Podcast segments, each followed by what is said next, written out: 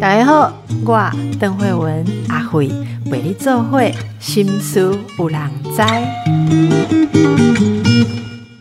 大家好，今天要来服务什么啊？我们宝岛就医百科今天要来服务到牙齿了哦。先来欢迎我们今天的来宾，是我们的牙医师张建球张医师，你好。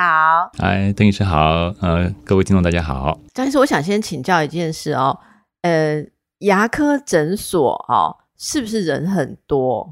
是不是牙科都预约都不是很容易预约到？这个大概是很多呃患者，包括我的朋友在内哈，都会呃一直询问我的问题了。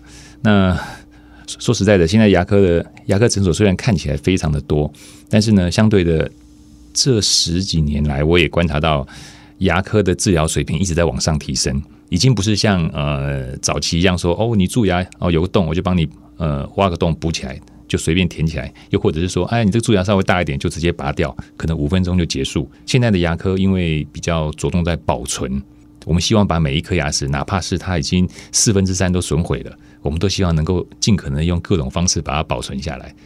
那你要保保存一个东西哦，你能花的时间哦，一定是会会比拔掉要多。拔是最快的嘛，五分钟就结束了。哎，可是张医师，你看开头第一句就定位了您哦，真的哦，就定位了您的不同。因为说真的，我们站在消费者的立场，很多牙科医师哦。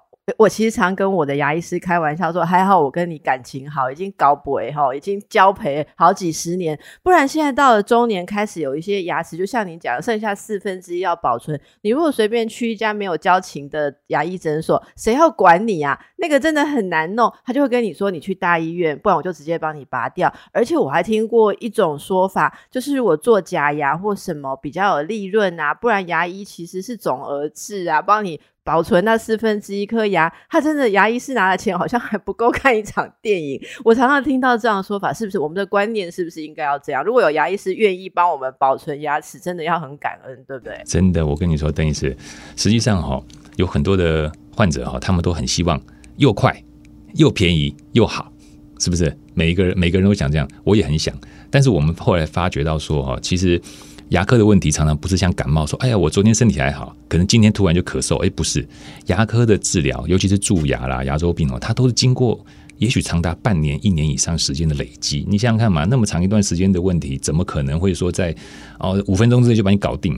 那现在呃，邓医师也很清楚，现在医疗的行业这个部分哦，其实会遇到一个叫做防卫性医疗，就是说医生也怕，哎，我今天帮你把这四分三补起来了，对不对？那万一过个两年三年，哎，它坏掉了。哇，那你不是跑来告诉我说，哦，你的补那么烂，那大家就想说，那我干嘛要帮你补，对不对？干脆帮你拔掉算了，对，拔掉我还赚多一点，那个，然后呢，还帮你植一颗牙，对我还赚多一点，然后你又不会骂我，诶，大家就会这样想，是不是？这就是有时候是一种很尴尬的心态，但是这个也是呃很多医生不好意思跟人家讲的一个东西，但是我想说，我我还是要在这边跟各位听众讲一下，就是说真的遇到有医生愿意帮你把那个很烂的牙齿，还要帮你抽神经，帮你。做钉子还要帮你哦，那个都是非常非常困难，而且非常花时间的治疗。如果他愿意帮你做，我告诉你，真的，你要 你要感谢他了，感谢上帝，也感谢他了，真的。真的很感恩哦。那我们就从这里说到大家对牙齿的一些观念。刚才您提到牙周病嘛，哈，呃，牙周病其实到了一定的年纪，几乎每个人都有是程度的问题哦。那牙周病现在呃有些什么大家可以知道的？从平常的保健，然后怎么去注意到要做什么样的处理以及治疗，有没有什么新发展？就请张医师来跟我们介绍一下。是。牙周病的治疗哈，其实嗯，在这过去这几十年来，也是有蛮大的突破。那什么意思呢？就是说，在过去我们针对牙周病的治疗，大概都是呃做一个比较深度的大范围的手术哦，比如说把它整个切开来，然后把肉打开来之后呢，做牙根的深部的治疗。那是不是现在就不用呢？不是，现在呢可能会在中间，在你进入到这个步骤之前，还会再先做花一点时间。有的医生会用镭射。有的是医生会用一些超音波的机器，有的医生会用一些药水的冲洗，啊，甚至用一些呃其他的一些方式哦，来让来尽可能的先先呃达到杀菌的效果，然后等到它的这个周围的这些牙周的组织好慢慢的恢复复原了之后呢，哎，你的牙周状况就会好很多了。如果到这些步骤都还没有办法处理的时候，才会回到传统的方式。你可以说是一种过中间过程当中还是会有一个过程，类似像微创的一种牙周治疗。那那个镭射是把一些萎缩的地方，呃，意思是说把它处理掉吗？烧掉，还是说让它呃用镭射的的方式让它可以不要，例如说缝隙那么大之类的？镭射的作用在哪里？其实其实镭射哈，它是一种能量，一种比较高的能量。那呃。我我们先回到牙周病，它的原因是什么？它的原因就是细菌感染。好，那既然知道是细菌感染，那我们的做做法就是要想办法去除菌灭菌。好，那镭射呢？它本身就提供了一定的能量，然后一定的热，好或瞬间的高热，然后瞬间它是瞬间而已，并不是长时间的高热。瞬间的高热，然后瞬间的现在现在有一种叫做水镭射，它本身会提供这种冲击的力量，它可以让牙周的这些细菌的部分呢，能够在瞬间的部分就。就让它呃，就是我们所谓的去掉它的活性。那呃，基本上这样子的话，它的呃，你你伤口只要保持一个很干净的状态，我们人的身体本身的血液啦，各方面慢慢的过去的时候呢，细胞过去的时候，它的牙周就会有复原的机会。但是前提是要呃非常干净的一个状态。那大家平常要怎么样注意到说自己牙周病已经开始比较厉害？因为如果到了那个程度，其实前面您刚刚提到有半年、一年的时间，可是一般人是不是有时候没有去注意到？我们怎么去呃做自我的检查跟平常的保健呢？好，其实我觉得最简单的一个方式就是。呃，你可以问问看你的伴侣，你最近有没有嘴巴有臭味？嗯，那前提还是伴侣要有靠近你才有效。有时候我跟你讲，其实嘴巴有味道哈，这已经是第一个 sign 了。你嘴巴有味道的时候，用说啊，灰体翁哦，喝个绿豆汤降火气就好了，不对。哦，嘴巴有味道，那代表说你的这个口腔里面的细菌它已经繁殖到一个程度。那这些细菌在繁殖的过程当中呢，它会产生很多的一些硫化物啦，或者一些其他的一些物质。人的身体本身哦，对于恶臭或者是那种嗯味道不好的东西，都会有这种排斥能力。通常你只要闻到这种东西，你就知道那是不好的东西了，嗯，对不对？你在外面也是一样嘛，你闻到不好的味道，你就知道，哎呀，你就想要闪掉。那你嘴巴不好的味道，你怎么有办法？持续的在那边让它停留在你的身体里面呢，所以这个时候你就应该要想，哎，我是不是该去洗个牙啦？我是不是该去呃找找医生帮你做一下牙周检查啦这一类的？对你，你没有办法说啊，我我开始要，我告诉你们哈，通常 大部分听众说啊，我就不会赢的，对吧？哈，那等我有空再去看。我告诉你，当你的牙齿开始在摇动的那一刻开始的时候，通常它牙周病的治愈的状况呢，它的效果就打折扣了，而且。非常，而且常常都没救了。哎，等到摇动才要去，他之前难道没有牙龈流血啊，或者很容易塞食物这些问题吗？真的有人到摇动才去看呢？非常的多啊，因为呢，牙齿摇牙齿牙周病很有趣哦。他牙周病他又不是那种说痛的要死的那种，哦，整个没办法上班，他就觉得，哎，我怪怪的，哎，我就会问我的我的患者啊，说，哎呀，你最近呃呃牙齿有没有什么不舒服？哎，就是觉得有一点怪怪的，然后火气大的时候有点肿肿的、浮浮的感觉。哎，就是这几个礼拜，他就跟你讲说这几个礼拜。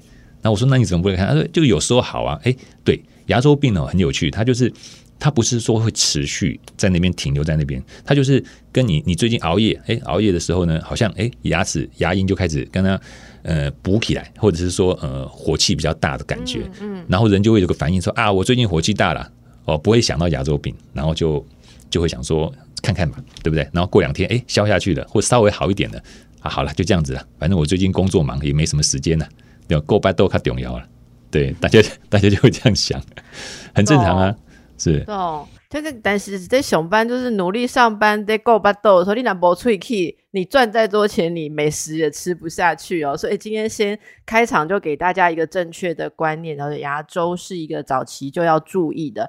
那除了洗牙之外，还有什么可以做？那说到洗牙，我们就来问好了啊。这个我们听众朋友有很多这个各式各样疑难杂症，我就整理一下关于呃护牙的一些迷思哦。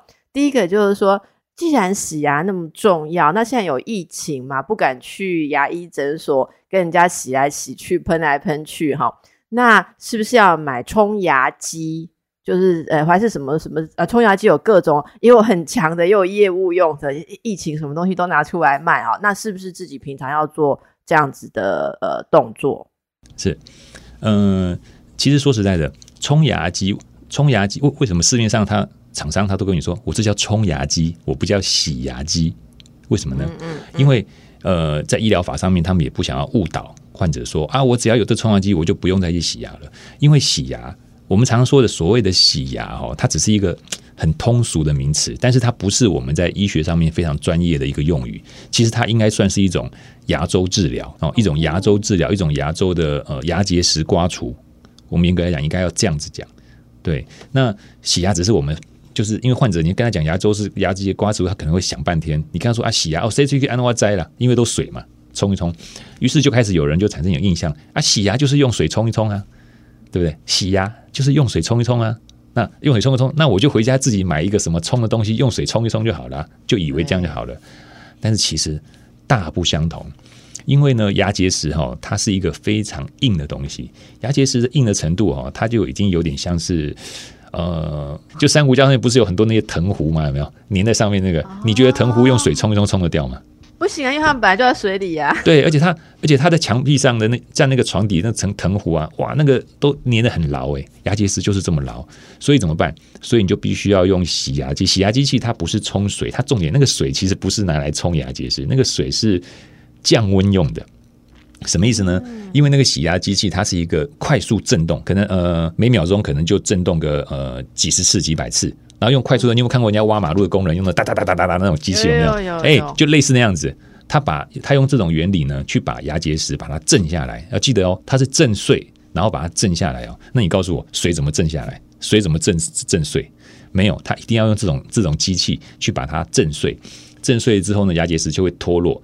脱落之后是不是就好了呢？不是，你还要把还要再再想办法把一些很细的部分再把它很小很小的一些小牙结再把它刮除掉。所以它是一个非常精细的一个动作。而且我再告诉你，洗牙跟医生的经验有非常大的关系。什么意思呢？就是说你会洗跟不会洗那个技术是差很多的。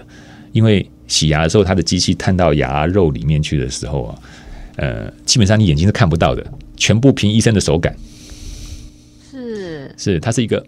有点像是盲，眼睛闭着在那边感受，感受说，哎，你这里有牙结石，那里没有牙结石，因为你看不到。在那个有一点是囊中取物，囊中证物的真的说得好，非常好。那问题是，哎，你会很有兴趣。我那时候没有没有选择走牙医哈。我一直觉得自己手不够巧，请教一下张医师，那那一那一整只中东西握着，其实是有点在震动的，对不对？非常快速震动。你的手会感觉到震动，然后你还有一个手感，觉得嗯，我刮的差不多怎样？有没有一种光滑？没有错，太深太浅。是的。所以你们的那个手感非常的非常重要，非常敏锐。对，是的。哇！而且在我们洗牙震动的过程当中啊，还要停下来一下。为什么？因为你要用探针那个尖的地方哦，去感受你的牙齿。是表面的光滑度，因为原则上就是你牙根表面要是清的很光滑的话，哎，那你这样你的牙周的洗牙的状况就算是成功，我们就称之为成功。以前那个我们老师哦，常常很早很早老师的时候就说洗牙，呃呃呃，那个老师我洗完了，然后他就会拿着一个探针在你的底下，在那个牙齿患者牙周底下在那边摸啊刮啊，哦，他们那种。老腮胡很厉害的，稍微摸一下就知道说吸什么鬼，然后就叫你重新再来一次。哇，张医师描述的让我想到那个以前八点档那种媳妇擦完窗户之后，婆婆过来这样，差不多摸过 摸过去那个表情。是的，没有错。所以听众朋友这里就已经解答你的问题了哈。这个我看本节目访问到这样哈，以后大家也都不会有冲牙机的置入了，真的很糟糕。不会不会，不，但是呢，你说冲牙机是不是完全没有效？哎，也不能这样讲，他们没有办法取代起牙机。呃，这个部分我也我也要提醒各位呃听众，他说啊，那冲牙机是没有效，不对，应该这样说。对于很多年纪大的老人家哦。他其实已经没有办法像年轻人一样洗的那么精细，他在动作上已经没有办法那么精细了。这个时候呢，冲牙机呢，它就提供了另外一个帮忙，哎，就是说可以把它牙缝上面那些菜渣去把它冲掉。对，哎，你能够冲掉，它当然不可能说像我们洗牙几乎到百分之百的清洁，可是它如果可以清到百分之六七十，哎，我觉得也不错嘞。就是会比比不照顾口腔好啦，一定是这样嘛？比你直接用杯子漱应该来得有效。那有没有什么要提醒我们听众朋友要注意的伤害？例如说，冲牙机现在就是都会比什么水柱都很强啊，哈什么的，有没有什么要提醒大家？呃，会会有的伤害，还是其实都还好？大致上来讲，其实他们厂商设计冲牙机哈，都会有一个极限，它不可能说。冲到说很夸张的地步了。那个，但是呢，我还是要提醒各位，呃，各位听众，如果如果你用冲牙机的时候，你发觉到说有些地方你怎么冲都冲不掉的时候，我告诉你不要再冲了。那代表说那个东西可能是牙结石，那请你就要最近去找牙医师帮你用我刚刚讲的洗牙的机器去把它整个清洁干净，因为那已经不是你用冲可以冲掉的东西了。所以大家可以了解，就是保健跟需要治疗其实是不一样。洗牙不是只是冲水而已哈。如果大家有错误的观念，现在马上就更正过来喽。好，由我们继续来请教我们的牙医师张建球牙医师，刚才跟大家解释了牙周病哦。那另外，其实呃。大家也要注意到一个问题：随着年龄的增长，其实口腔的神经跟肌肉运动的协调都是会退化的哦。那呃，这个会影响到年纪比较大的人咀嚼跟吞咽的能力，那就包括营养啦，包括健康都会跟着有一些问题。我们也有听众朋友注意到说，家中的老人其实。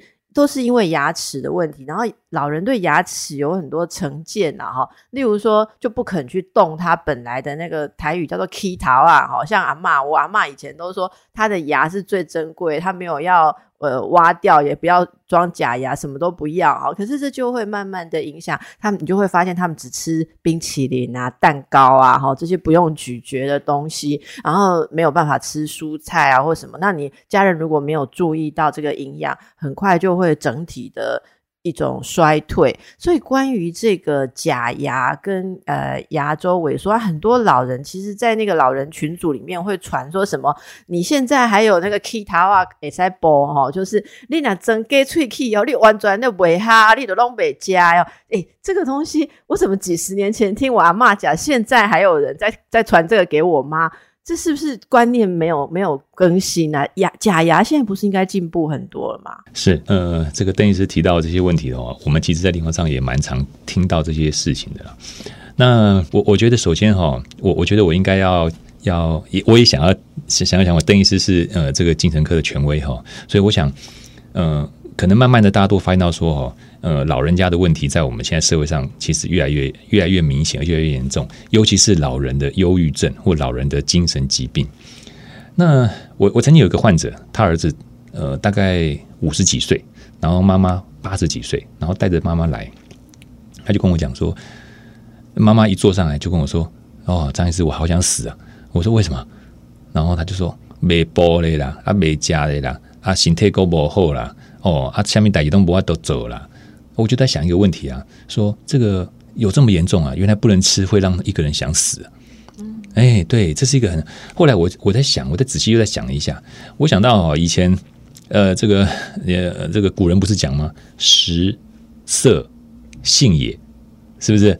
吃原来吃哦，跟这个呃呃喜欢色美色这个东西呢，都是人的本性，它是本能。好，那请问你？到了七十岁的人，你觉得哪一个还能够用？大概只剩一张嘴可以用了，是的。另外一个部分大概就算了吧，是不是？是。所以我的意思就是说，你到这个年纪的时候，如果你连吃都吃不好的时候，我想你的人生真的是完全没有乐趣可言。你可以想象嘛，我们年轻人啊，哦，不要说我们，我其实五十几岁啊，他们年轻人哦，你看不开心的时候干嘛？吃东西。开心的时候干嘛？吃东西。反正吃就觉得很爽。对，心情就愉快了，是不是？那你说老人家难道没有这个问题吗？一定也有。所以我觉得有很多的女小孩子，呃，这些子女哦，我都跟他们讲哦，无论如何，你要让你的这些爸妈七八十岁的爸妈，想办法让他们的牙齿好歹能够咬一些东西。你如果他没办法咬。咬东西这个这个这个动作对他们来讲是一种，你你也可以觉得说它是一种存在感，他觉得他活着有意义，活着很有很有意思，是不是？那七八八十岁以上的人，他可能连走都走不了，他真的只剩下一张嘴可以吃了。所以你如果连吃都没办法吃的话，你想他的心情不可能会好。对，那心情不好的时候，可能就会把 focus 会放在什么？放在嗯，搞不好是媳妇身上，搞不好是儿子身上，然后就会。就会会想到很多很多一些非常负面的东西啊。我们也都知道哈，我们人哈有十二对脑神经，其中有六对是围绕在我们的口腔系统有关系的，有六对哦。那这意味着什么意思呢？意味着就是说，我们人人脑不管是呃小孩到大人，尤其到后来的时候呢，其实神经系统它这个东西是这样子，你没有去刺激它，它就会退化。那口腔里面这些神经系统也是一样，当它没办法吃，你说每天只能吃稀饭、吃流质。那你想想看，它变成它没有办法去咀嚼的时候呢，对他的这些口颚的这些神经系统来讲，它其实反而刺激是非常少的。所以在国外有很多的文献都有提到，就是说，呃，失智症有很大一部分跟它的咬合功能丧失是有非常大的关系。嗯，所以他们之间的连接是这样来的。所以张医师，你提到这个，我会想到，其实我们之前有访过这个气血的教授，就是所谓身体的导引哦。他就是讲到，你知道气功里面有一个防止老化退化，叫叩齿功。其实对不对？这就是，所以你刚刚讲，我突然把这个连起来，哎，这个是古来就有明训哦，就是你如果嘴巴不能咬，牙齿不能咬，其实是整体退化。那还不只是我刚刚说的吃进去的营养，原来本身它在咀嚼的这个动作就跟你的神经刺激有关了。那说到这个，就刚才请教张医师，那假牙，大家这个呃对假牙很多的疑虑哦，现在的假牙是有一些什么好的选择，或怎么样可以把假牙做的理想？好，是的，呃，其实刚刚呃，邓医师有提到一个，就是说，呃，老人家他，特别是老人家，他的很多的牙齿可能都只剩下 K 桃而已了。那其实像这种 K 桃啊的这种案例来讲，他们做的假牙会非常难做，因为呢，呃，K 桃啊本身它是一个呃，你可应该说它是一个在牙肉里面已经有点有点腐烂的东西。好，那这些腐烂东西，它其实周围的地方都会有一些小小的发炎，好吧？你现在牙根那些小小的牙根有点发炎的情况下，你又把假牙把它装上去，活动假牙装上去，那我们活动假牙它咬合的时候呢，它的力量会沉下去，它的力量会传到哪里呢？它一定会先传到旁边接触的那些肉啊，那些那些呃残留的牙根。那你可以想象嘛，你那个地方就已经有个破口，然后你又每天在咬，那你咬你会咬得好吗？不舒服，不会，他就觉得你没给我做。对，答对了，他就会一天放在保险套说啊，你你没包了呀，你得走，你没要走了。那那，我们都遇到过啊，所以我就跟他讲说，你这要拔掉啊，你这不拔掉，谁来做，结果都很都是一样啊，是不是？那就会有到遇到这个问题，所以所以后来为什么后来有植牙这个方式出来了之后呢？哎，我发觉呃，解决了蛮多患者这方面的问题，尤其是老人家。为什么？因为植牙它承载力量的这个原理。跟活动假牙承载力量原是完全不同的。嗯，活动假牙它的力量是直接压在你的肉上面，直接压在肉上面。呃，但是呢，植牙呢，它的承载的力量来源传递到的是不是肉？是骨头，是你的骨头上面。骨头它可以承载的力量一定比肉要多很多。你你可以想象，你你你你打的赤脚走在那个鹅卵石上，你你觉得是什么感觉？你会不会走得很小心？因为你会发觉有些点压到就很痛，有没有？有没有走过那种那种那种鹅卵石？健康健康步道哦，那个很痛哎，累。我告诉你，你可以想象一下，你的口腔里面就是像健康步道一样那种状态，然后你又咬，而且你们要知道哦，咬合的力量有多强啊！你们想想看，一个花生米到你的手里，你根本捏不碎。对不对？对我都没有这样想过。是 你捏不碎，对不对？可是你看哦，一个花生米轻轻的放在嘴巴里面，一咬就碎了，就粉碎。你你可以想象那个力量有多大，是不是？那你就 你就这样回想就想嘛。那老人家他吃东西的时候，他他难道没有这个问题吗？一定也有，是不是？他吃的是鸡腿啦，什么东西的时候，你看那个需要多大的力量才能咬烂？那这些力量传到牙床的时候，一定不舒服。那他老人家，我跟你讲，又很会忍耐，他可能。啊，咬咬算了，勉强用吧，就这样咬，也没咬烂，可能就吞下去了。那你想想看，一每天都吃那种咬不烂的东西，吞到肚子里面去，那会是什么？那对肠胃道、消化道会又会是什么样的一个状态呢？嗯，所以它会变成一个连锁的状态。所以，所以意思就是，如果是医师评估说你现在这个牙其实是需要拔掉，大家还是要忍痛把它把它拔除。就是因为如果照您的讲法，应该我的理解就是把它拔掉之后，那个周边或呃，牙龈才有愈合的机会嘛，所以你在整个放那个假牙上去的时候。你的你的底才不会那么的不舒服，所以其实拔掉反而是才有可能让你的那个假牙比较合适哈。那那假牙是常常需要更换的吗？因为随着年纪，那个牙龈是不是会再继续的变化跟萎缩？嗯，如果是像活动假牙的话，就老人家拿上那种活动假牙，因为我讲过，它它是它的力量是传是呃撑在牙床上面的。通常活动假牙在设计的时候哈，它会尽量的去呃顺着我们牙肉的形状去做，这样的话，它的承载力量会比较分散。问题是你的牙肉，人的牙床是会变化的。为什么？因为随着年纪增加，每年都会有一些骨质的流失。那骨头流失的时候呢，它的牙肉也会跟着形状也会改变。那形状一旦改变的时候，可能某些地方你就开始不合了。不合的时候呢，那个你承载的力量还是一样。比如说你，你可能接触点原本假设有呃，就有一百个接触点，哦，哎，力量分散在一百个点上，哎，还不错，对不对？结果过两年之后呢，那一百个接触点里面只剩下五十个接触点，可是你的力量是一样的。那你想看这五十个接触点，它是不是就要承载更多的受力？那那它就会开始不舒服了。所以这个时候你就必须要回去找你的牙医师，请他帮你重新把底下的那个我们称之为 base，就是呃衬垫垫垫子，对基底衬垫，要让它呃重新再修复一次，然后重新再修复一次，这样的话它才能够继续使用。那这样是不是我们现在是不是会建议干脆做植牙？因为植牙的技术啊、植体跟选项都比以前更多元了。那植牙之前有没有要评估？有有有没有觉得说，哎，怎样的人适合，怎样的情况不适合呢？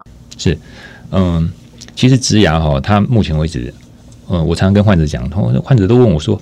哎呀，植牙有没有什么什么危险啊、风险啊？我我必须很实在跟你讲，其实植牙没有所谓的危险或风险。他应该这样讲，就是说植牙会不会失败？会，但植牙失败会怎么样？他就跟牙周病一样，他会跟你讲说：“哎，异性哇，这些脆皮那也有。”或者是说他跟你讲说：“啊，我这有点肿起来。”那肿起来不会死，牙齿一最那个植牙失败摇也不会死，对不对？它就是怪怪的。那怪怪怎么办？你再回去请医生，可能要更换或者重新拿掉，或者是做其他的处理，再把它保存下来，这样就好了。所以它其实是一个风险非常非常低的一个，我认为是一个治疗。那你说，哎，张医生，你讲那么容易，那是不是是不是所有人都可以？当然不是啊，对，嗯，你只要植牙，它是一个手术，那所有我们在外科手术的禁忌症，植牙也是一样会有。那比如说什么？比如说非常严重的糖尿病。心肌梗塞、有心脏、心血管疾病的人，那种 伤口不容易凝固的这一类的人，他植牙的时候呢，就要非常小心。不是不能植哦，不是不能植，只是说要非常小心。哦，什么样怎么样非常小心呢？就是说，比如说像呃我自己的患者，如果有呃包括我自己的妈妈也是一样，她也是有糖尿病，而且是蛮严重的糖尿病，但她牙齿又不好，我还是得帮她植。我心里也犹豫了很久，后来我就想到一个方式，就是说，嗯，我用微创的方式，意思就是说呢。我先把它的让它的骨头都都能够先长好，就是即使你单掉牙齿拔掉之后，你伤口要小，这是第一点。第二点呢，就是你不要一下子植很多颗，比方说这个患者他可能要植四颗、五颗，你不要一下植那么多颗，你你可以先植一颗哦，先植一颗，然后呢让患者看一下患者的反应。那那很多家长很多那个小他们的家人就问我说：“那你这样分那么多次植的话，这个时间拖得很久啊？”我跟他说：“哦，安全是回家唯一的路啊。”所以我我认为说。我帮你植一颗，你只要每多一颗牙齿，它就多一个咬合的效果。对，对你多一颗，它就多一个咬合效果。那这个过程当中，我也要去观察，它植了之后会不会有问题，对不对？如果你植一颗都有问题，那你想我植四颗，那我不是找死吗？那这个跟那个嗯，就是牙床的骨骼啊，这需要评估。因为我听过一个幻想，也是年纪大的朋友听到呃，这个医生说植牙。他说他还有很严重的骨质疏疏松症，他幻想他钉子打进去的时候，整个就会贝斯就会裂开来，所以他都不敢再去跟那个牙医师见面。张医师，你 帮他回答一下。我那我想骨质疏松症哦，在超过五十岁以上的女生、女呃女女女性哦，或者是呃六十岁以上的男性，我想都会都常常会面临这个问题的。那偏偏我们植牙的患者有很多都是这个年纪的，那基本上骨质疏松的状况的人。我们我们先区别一下，骨质疏松跟骨质疏松症，它是两个不同的状态哦。骨质疏松症是医生诊断的，你的骨质的状态呢，需要透过药物，比如说双磷酸盐的药物去呃治疗。那这种人呢，我跟你讲，你很难植牙，大概也没有医生敢帮你植，因为呢，你只要有吃过这样子的。骨质疏松症的药物不是补药哦，是药物这一类的状况的人，你只要做手术植下去之后，他那个伤口不会好，他会一直烂的，伤口不会好就惨了。开玩笑，有伤口不会好，那变成一个很可怕的事情了。对我们来，那是一个噩梦啊，是。所以，如果你有这样子的话，你就没办法植牙。对，可是如果你只是骨质疏松，嗯，但是还不到吃药，医生可能叫你说，哎，我回去吃什么维骨力啦，吃什么钙片呐，之后啊，我跟你讲，不用担心了，你们就会去植。好，那医生呢？他们帮你植的时候呢，呃呃，就是说在植牙的过程当中，其实我们医生都会感受那个骨头的硬度，因为他在我我不常跟你讲，医生需要手感，手感，手感，对，其实手感下去的时候就会知道说你大概骨质的状况，骨质的状态是怎么。所以这真的。也是要找有经验的医师来做，对不对？哈，要不然就是像从刚刚您讲，就是说这个植牙的整个计划怎么去拟定？哈，一颗还是一一次弄好多颗，还是一颗？那你知道，就是应该顾客会、民众会有各式各样自己觉得方便的想象。有时候医师真的在建议的时候，有些医师哦。脾气比较好，就尽量不围拗病人的意思。但是这后面有一些麻烦，我们还是要呃多问一下。然后我我还是觉得还是提醒大家哦，很多事情呃不要觉得说牙齿的事情很简单，你就轻忽了医师专业的建议。好，那这个我们让大家 拿起镜子来照一下你的牙齿啦。还有如果怕骨质疏松，以后不能植牙，要吃钙片保养的，现在赶快今天的吃下去没有？赶快吞一下哦。接下来。我们要请教我们的啊张医师哦，牙齿矫正以前呐，我们小时候，如果张医师刚刚你自曝年龄跟我是同一辈的话，我们小时候矫正牙矫正牙齿就是很丑嘛，哈，然后就是会有那个铁线，对不对？我我甚至觉得矫正牙齿会是一个呃小孩同时在发展自我。自尊的时候很大的一个障碍，所以我记得我小时候牙医师建议我们要矫正的时候，我家人的评估就是说啊，这个小孩子这么害羞哦，再给他绑个那个钢牙牙线，他都不敢见人了，可能会社交恐惧症哦。后来就放弃。但我们现在知道很多的小朋友，甚至是成人，其实要矫正牙齿，并不会那么的呃所谓的不好看呐。哈，可以跟大家介绍一下牙齿矫正现在的。趋势以及如何评估你家的孩子，甚至你自己需不需要做矫正呢？这个也是很多患者会关心的问题哦。首先，关于这个，我记得我以前在大学，呃，不应该说在研究生的时候啊，呃，在北医的时候呢，嗯，我们那个 textbook 上面哦，其中有一个章节就专门在讲关于患者的心理变化。为什么呢？因为我那时候也觉得很纳闷，为什么要特别提出这个章节？哦后来我才知道说，因为在那个时代哦，这已经是快要三十年前的事情了。那个时代呢，其实矫正牙齿对于患者的心理来讲是一个非常大的压力，不是只有除了呃丑之外，还有一个痛，因为当时的矫正技术非常的不舒服。然后 你知道以前要绑一种叫头帽，就是用一种呃，如果你有看过那个卡通哈，就是在外面哦有一个很奇怪的一个一个弓形的东西。哦，那那要让牙齿把它卡住，那种东西哦，在呃，现在我已经很少看到，在二十几年前还蛮，有时候会在马路上会看到患者会戴那个东西。但其实，呃，我那时候就在想哦，说这个东西在大部分的患者的心里，到底会他们接受度高吗？所以从我开始，我研究生的时候有学过这些技术，可是我从呃离开研究所之后，我就再也没有去做这样子技术了。那我觉得在现在哈，到了呃，在一九九九年。呃的时候，一九九七年的时候，那个时候呢，在美国有两个呃，这个南加州大学的学生，哦，记住哦，是学生，而且还不是牙医系哦，是理工科的学生。诶，他们可能想要做矫正，但他们呢又不想戴铁丝，于是他们就找了牙医师去问说，可不可以用一种。透明的牙套，然后他们呢自己去排列之后呢，然后让那戴，哎，这样子一个发想，就这样一个简单的发想，然后就就开启了一个新的一个技术，叫做隐形矫正。隐形矫正呢，在呃差不多在十三年前的时候引进台湾。那我是当时呃呃第一批受训的医生。那当时在呃在做隐形矫正的时候呢，因为台湾很少医生在在接触这个，当时没有医生在做，所以其实我们看到的时候也觉得说，那那个那个那小一个塑胶片怎么有可能达到那种效果？结果没想到说，在后来的发展哦，包括电脑科技的进步，变成说现在的隐形矫正它可以治疗的范围已经扩展到所有的案例里面。以前早期只能够治疗一些简单的案例，那。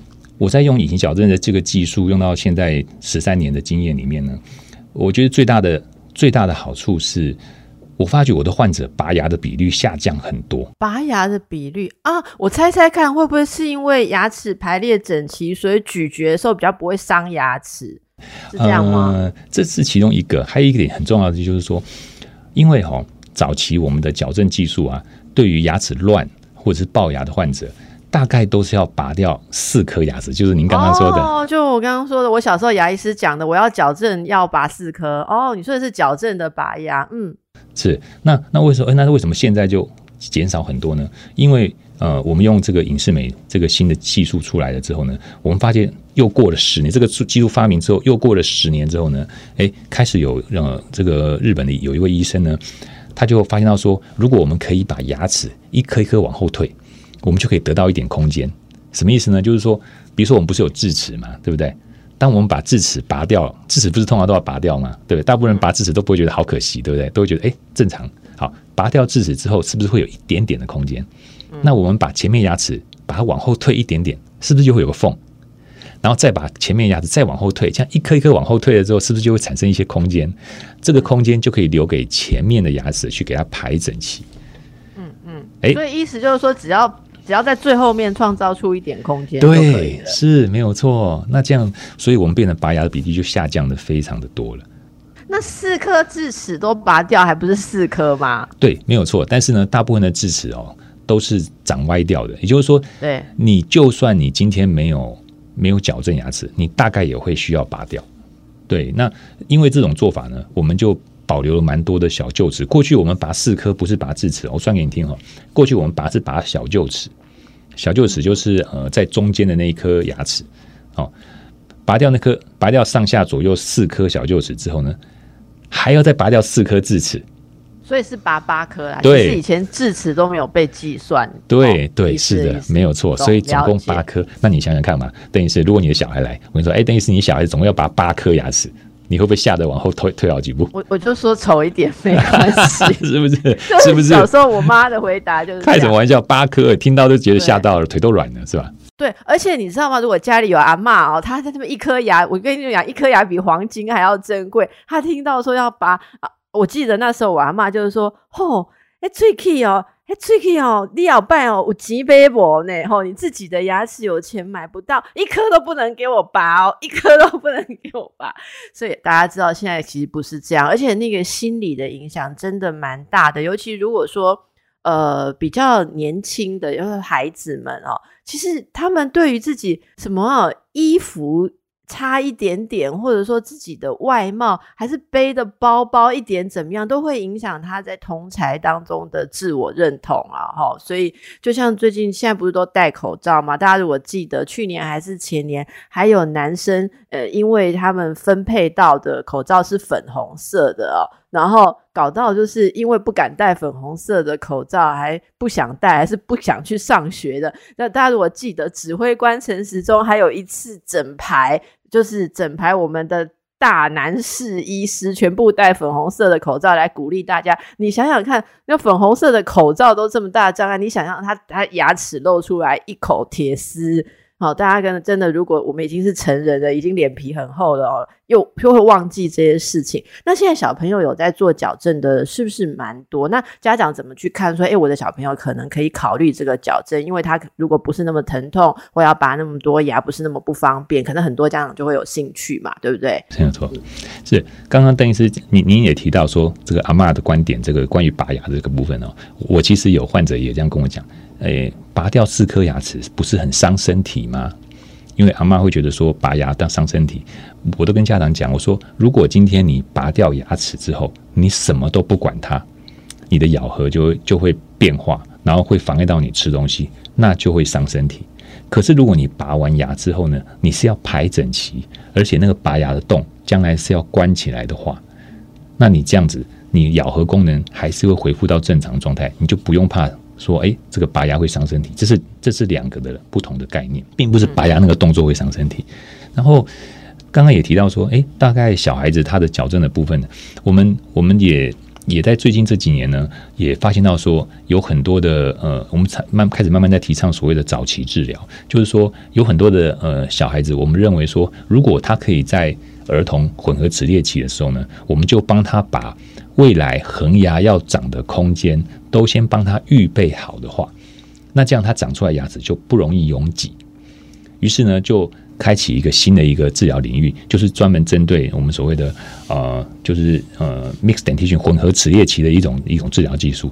那这跟以前有什么不一样？因为在早期哦，我只要看到混合齿列期的患者来我诊所，我都会告诉他说：“哎呀，你等以后十二岁以后再来吧，或者是呃，等你过换完以后，哎，对，换完完以后再对。说。可是你有没有想过问题？他牙齿就已经很挤了，那你现在不去做一些处理的话，它可能会变得更挤。那可能你将来拔掉牙齿空间都还不够。那如果我们今天在他这个阶段的时候，我们可以先用隐形矫正技术，先帮他把牙弓做一个形，做一个尺寸的一个扩大，牙弓的一个扩大，牙弓的扩大呢，就会让我们整个整个空间增加。那空间增加就可以让这些牙齿呢，能够有更多的 space，能够能够顺着这个空间长进去，长进它该长的位置。诶，这就是我们现在早期治疗一个非常重要的概念。那你说你可以再讲详细一点吗？怎么样把牙弓扩大？好，牙弓扩大就是说，因为隐形牙套它是它是呃一个透明的牙套，它是把整个牙齿哦把它包覆在里面哦，把整个包覆在里面。那如果我们每一副牙套呢都把它整个扩张一点的话，一副扩张一点点，每一副扩张个零点二五个 m m 那你可能十副它就会扩张到二点五个 m m 如果你再增加到二十副，那就扩张的它的宽度就会变宽，也就是说把整个牙弓变宽，变宽了之后呢，呃，它才会有空间可以让牙齿长进来。好，对，是这个原因所以。这个这个空间是用运用这个牙套，我那个编起来，就是一套一套把它给给，很像我们鞋子买太小这样子，慢慢把它编起来。所以不是把不是说提早拔掉它的乳牙不是不是哦不是不是不是是懂编起来了解。对，那我要讲哦，把牙弓扩大这个概念呢、那你说，哎，那邓医师，那你本身可不可以用这个牙弓扩大的概念？哎，你就不行，为什么？因为你是成年人，你的牙弓已经定型了。如果定型了对，如果在你的嘴巴里面做牙弓扩大，那会产生一个很糟糕的状况，就是你的牙齿后面的牙齿。因为它你的牙弓就固定就在这个 size，它不会变化了。可是你的牙齿又一直往外推，那你可以想象那个牙齿的牙根，它有一天会推到牙床的外面来，等于脱离了骨头，那就会变变成牙周病。那就不得了了，那就是很大的问题了。那小孩子不会啊，小孩子他本身牙弓，他的骨头都一直在变化它当中，在长，他每对天都，在是长。没有错，所以这是一个很大的差别哦，这是一个非常大的差别哦。是，所以为什么小孩子我们可以这样扩大？比如说小孩子我们可以牙弓可以扩大，呃，也许四个 m m 五个 m m 哎都没问题。可是，在你或是我身上就不行，我们扩大两 m m 就会产生牙周病，那不行。哦，所以今天我们真是上了一课，不知不觉的，我发现那个我们的时间已经到了啊、所以很高兴，至至少让大家有听到了这个，诶，呃连我自己都是哎，今天第一次了解到，所以大家如果家里有小朋友、老人，还是你自己啊，很多这个牙齿的问题，可以找到你信赖的牙医师，好，好好来请教。那这个张医师说，他的诊所疫情期间都无休哦，所以如果大家今天听到想要请教张医师，这样也很容易找到张医师。非常感谢您今天百忙之中来为大家解说牙齿的新知，祝福大家，谢谢张医师，谢谢谢邓医师，谢谢各位。